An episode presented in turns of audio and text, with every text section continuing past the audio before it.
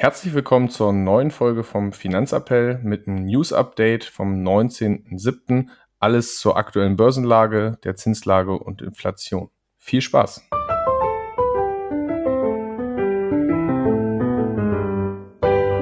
Finanzappell. Beratung on Demand.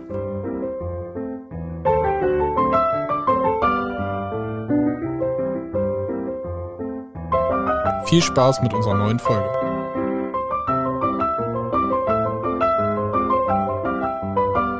Ja, hallo Marius. Moin Moritz. Wie geht's dir heute? Gut, gut. Gut, gut. Sehr schön. Ja, ganz schön warm schon draußen für die, für die Uhrzeit. Wir nehmen ja Dienstagmorgen um, um 10 Uhr auf. Und ich glaube, es sind gefühlt schon 35 Grad draußen. Also heute wird's knackig. Jo, habe mir vorgenommen, heute wenig rauszugehen. Zumindest wenig, wenig rausgehen, guter Tipp. Äh, was war dein Highlight der Woche? Ähm, ja, wir hatten ein geiles Bierpong-Turnier. Das hat richtig Spaß gemacht. Definitiv, kann ich nur zustimmen. Das Bierpong-Turnier war auf jeden Fall gut. Und ja, mein Highlight ist ansonsten noch das bevorstehende Tomorrowland Festival. Geht Mittwochnacht los. Ich freue mich auf jeden Fall. Äh, wird bestimmt interessant, so ein Riesenfestival mal live zu sehen. Das glaube ich sofort. Ich bin auch schon gespannt. Mir geht's ab Donnerstag auch in Urlaub nach Frankreich. Schön an die Küste, ans Meer. Und ja, bin mal gespannt. Wir werden natürlich weiterhin aufnehmen. Äh, ich hoffe, das Internet macht's mit vor Ort. Ja, ich hoffe auch. Aber wobei, schlechter als in Deutschland kann das Internet ja kaum sein. Also hoffen wir mal, dass die in Frankreich auch ein vernünftiges Netz haben. Gut, würde ich sagen, starten wir auf jeden Fall rein in die aktuellen News ich sag mal so, wir hatten jetzt irgendwie Freitag und Montag auf jeden Fall grüne Zahlen mal an der Börse, kannte man gar nicht mehr, eine kleine Erholung, hatte ja größtenteils zwei Gründe eigentlich oder drei in den USA, also es ist hauptsächlich USA getrieben gewesen. Es gab robuste Einzelhandelsumsätze als erwartet, robustere und niedrigere mittelfristige Inflationserwartungen als angenommen und es wurde bis gestern Mittag, Nachmittag deutscher Zeit damit gerechnet, dass die Notenbank vielleicht also die Fed, die Zinsen doch nur um 0,75 Prozent erhöht. Allerdings hast du mir dann, nachdem wir uns ein paar News äh, angeguckt haben, nochmal ein Update geschickt. Was kam da dann gestern Nachmittag? Ja, dass es nicht 0,75 äh, Schritte geben soll, also um erhöht werden soll, sondern es soll um ein Prozent Schritt erhöht werden. Dementsprechend hatte das auch Auswirkungen sowohl auf die Aktien als auch auf die Kryptomärkte. Die haben mal da einen kurzen U-Turn gemacht und ähm, ja, das Ganze wieder, sag ich mal, gab es wieder ein bisschen eine rote Entwicklung. Ein bisschen Gegenwind, genau. Ja, und das Ganze natürlich relativ sch ja, schnell, also sehr newsgetrieben der Markt aktuell, sehr volatil, sehr empfindlich. Und die Experten, die man jetzt so gehört hat, rechnen auch damit, dass es wieder nur eine kurze Aufwärtsrallye in einem Bärenmarkt war, also nur eine kurze Zwischenerholung und dass wir doch mittelfristig erstmal noch mit fallenden Kursen rechnen müssen. Und ja, bin ich auch mal sehr gespannt. Ähm, aber ja, die Volatilität ist weiterhin im Markt drin. Ne? Also sobald da irgendwas verkündet wird, sowohl positiv als auch negativ, hat das ja. immer gleich eine Auswirkung. Definitiv. Ja, Wenn man sich jetzt heute die äh, Eröffnungskurse anguckt, der DAX ist auch schon wieder knapp ein Prozent im, im Minus zum Vortag. Also die, die äh, ja, Korrektur nach unten geht wieder weiter. Auf jeden Fall. Ja, ansonsten eine der größten Winner bei den Kryptos war Ethereum. Die haben in den letzten Tagen, mehreren Tagen mal so ja, Richtung 50% plus wieder gemacht. Genau, definitiv. Wobei wir uns trotzdem noch bei jetzt knapp 1500 Dollar pro Coin bewegen und von 5000 kamen. Also Luft nach oben ist auch da noch. Ja, definitiv. Aber auch wieder nach unten. nach unten auch, genau. Ja, ansonsten der ganze Kryptomarkt so 6 bis 10 Prozent im Plus gestern gewesen, auch Freitag erholt. Ähm, also auch da geht's jetzt aber wieder nach unten. Heute Ethereum minus 4%, die anderen so minus 3%. Also auch da ist die Abhängigkeit vom Aktienmarkt weiterhin vorhanden. Ja, auf jeden Fall. Ja, ansonsten spannendes Thema Ab weiterhin. Apropos Abhängigkeit. Genau, apropos Abhängigkeit. Äh, deutsche Abhängigkeit vom russischen Öl. Ähm, ja, haben wir schon mehrmals darüber äh, berichtet. Und ja, jetzt gibt es Schätzungen, laut denen circa 300 Milliarden Euro notwendig sind, um ja, diese Abhängigkeit vom russischen Öl, so sage ich mal, zu lösen. Und wenn man das mal wenn man das mal ins Verhältnis setzt zum Bundeshaushalt, war der bis vor einem Jahr noch bei 300 Milliarden, bis wir den mit Corona ein bisschen aufgepusht haben auf 500 Milliarden. Also das Das heißt, einmal die Ausgaben vom gesamten Bund auf ein Jahr vor einem Jahr. So, das heißt, jetzt haben wir irgendwie 500 Milliarden Bundeshaushalt, aber das ist schon eine gewaltige Summe. Definitiv. Hinzu kommt, wir haben ja gerade wieder das Thema 9-Euro-Ticket, Deutsche Bahn. Macht überhaupt keinen Spaß. Ja, genau. Also macht überhaupt keinen Spaß. macht gar keinen Spaß mehr. Nur Verspätungen, Zugausfälle, manche Passagiere müssen stehen bleiben, weil Züge zu voll sind. Äh, ja, macht keinen Spaß. Und da ist halt, sage ich mal so, Investitionsstau von ungefähr 14 Milliarden Euro, ups, den man da mal in die Infrastruktur reinstecken müsste, damit das Ganze mal wieder ansatzweise richtig läuft. Ja, wobei, wenn man sich das anguckt, das 9-Euro-Ticket kostet wohl so 2,5 Milliarden für jetzt drei Monate und der Tankrabatt 3 Milliarden. So, das heißt, da wären ja schon mal 5,5 Milliarden irgendwie da gewesen. Damit hätte ich ja über ein Drittel von diesem Investitionsstau in der Bahn nachhaltig lösen können. Aber nein, wir machen irgendwie eher Politik und wollen irgendwie ein paar Wählerstimmen und zufriedene Leute, statt irgendwie nachhaltig was zu bewegen. Hätte man das halt vernünftig ins Bahnnetz gesteckt, hätte man, glaube ich, deutlich mehr von gehabt als von diesem 9-Euro-Ticket, was nur so ein kurzfristig verpuffender Effekt sein wird. Ja. Weil der Nachfolger, ne, soll der Nachfolger vom 9-Euro-Ticket geben? Das klassische 69-Euro-Ticket. Jeder, jeder konnte die, den Übergang sofort finden. Nee, die so, 9. Sagt, genau, ist auch eine 9 drin, ansonsten wenig gemeinsam. Und als ob das jetzt so viel mehr kaufen würden, aber naja, wenn das die, nach dem Erfahrung mit der Bahn sagen, glaube ich, alle ja, für 69 Euro kaufe ich das auf keinen Fall. Ja, das ist so wahr. Ansonsten, eins meiner Lieblingsthema tatsächlich, ähm, dass jetzt eine AKW-Verlängerung im, im Gespräch ist und sie jetzt auch tatsächlich in der Bundesregierung die, den zweiten Prüfauftrag, sage ich jetzt mal, gestellt haben. Ob man nicht vielleicht. Doch, früh dran. Ja, und nicht vielleicht doch die drei Meiler, die zum Jahresende da geschlossen werden sollten, ähm, von der Laufzeit her nochmal verlängern soll. Spannend finde ich einfach, dass, ja gesagt wird, der beruht ja nur auf ne, technischen und Sicherheitsaspekten, worauf die Entscheidungen so fundieren, dass es ja nicht möglich wäre, so ungefähr, und man in letzter Zeit eigentlich alles andere liest, als dass es sozusagen technisch nicht möglich wäre.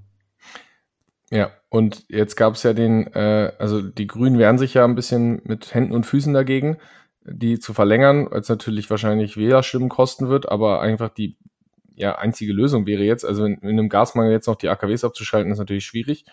Aber jetzt gab es einen Vorschlag von der Union, ja, das Tempolimit ja doch zu machen, damit die Grünen auf die AKW-Verlängerung einzugehen, wo man sagt, okay, das hat ja überhaupt nichts damit zu tun, eine vernünftige Lösung zu finden. Das ist jetzt nur irgendwie, wir schachern uns irgendwie rechts und links irgendwas zu.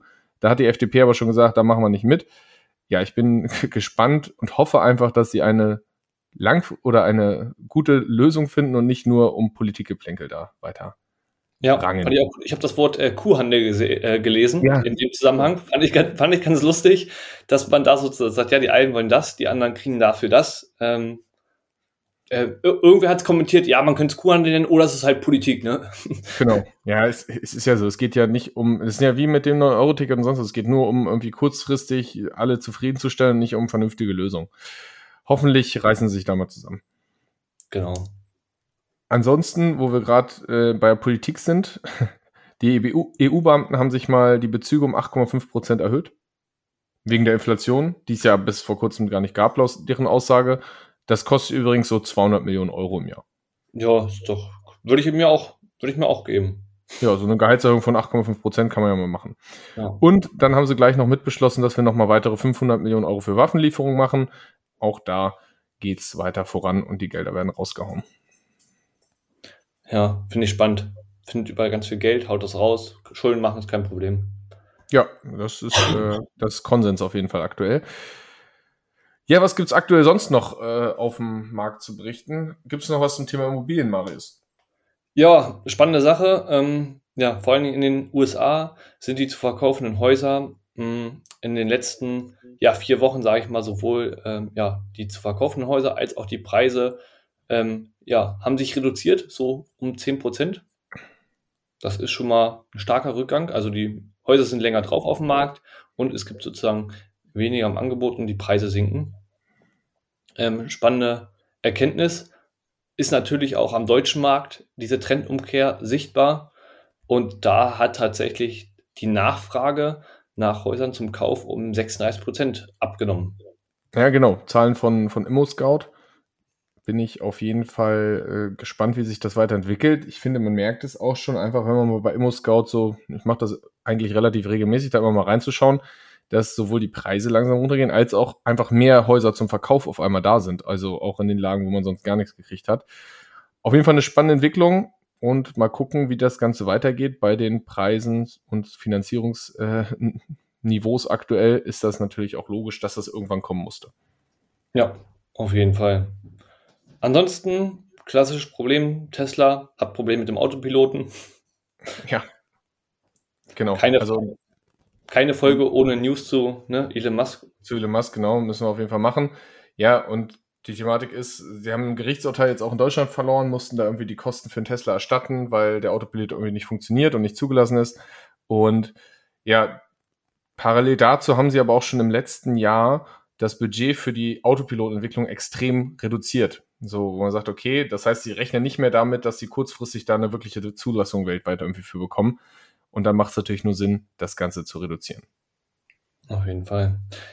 Ja, ansonsten Thema China hat man letztes Mal ja auch vermehrt im Fokus. China kontrolliert halt so illegalerweise einfach mal über die Corona-App äh, ohne gesetzliche Grundlage die Bevölkerung. Gab so. Ist ja nichts Neues.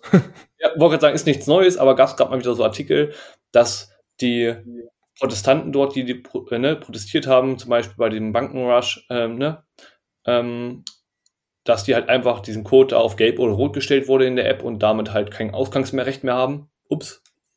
Ja, das Krasse ist, die dürfen ja weder Taxi fahren noch einen Supermarkt noch sonst irgendwas. Und dann kam jetzt noch raus, dass es eine Echtzeitübermittlung von der chinesischen Corona-App äh, von den Daten an die Polizei gibt.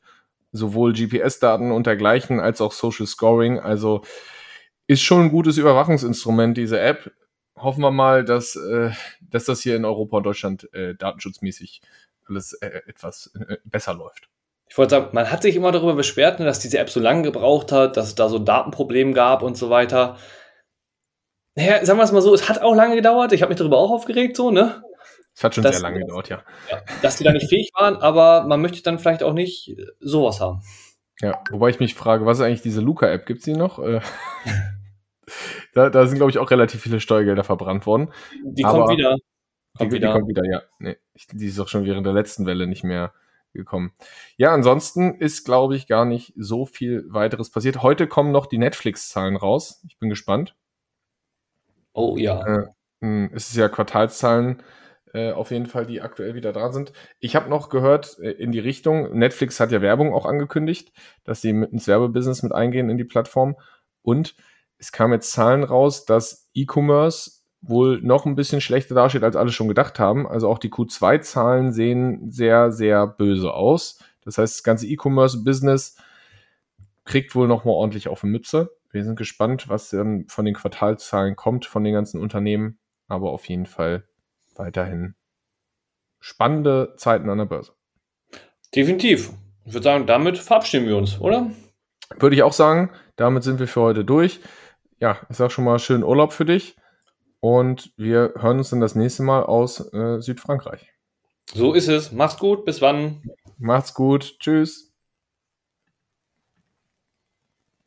Hierbei handelt es sich um keine Finanz-, Anlage- oder Steuerberatung, sondern lediglich um unsere persönliche Meinung. Wir können das Risikobewusstsein des Einzelnen nicht bewerten und übernehmen für Verluste keine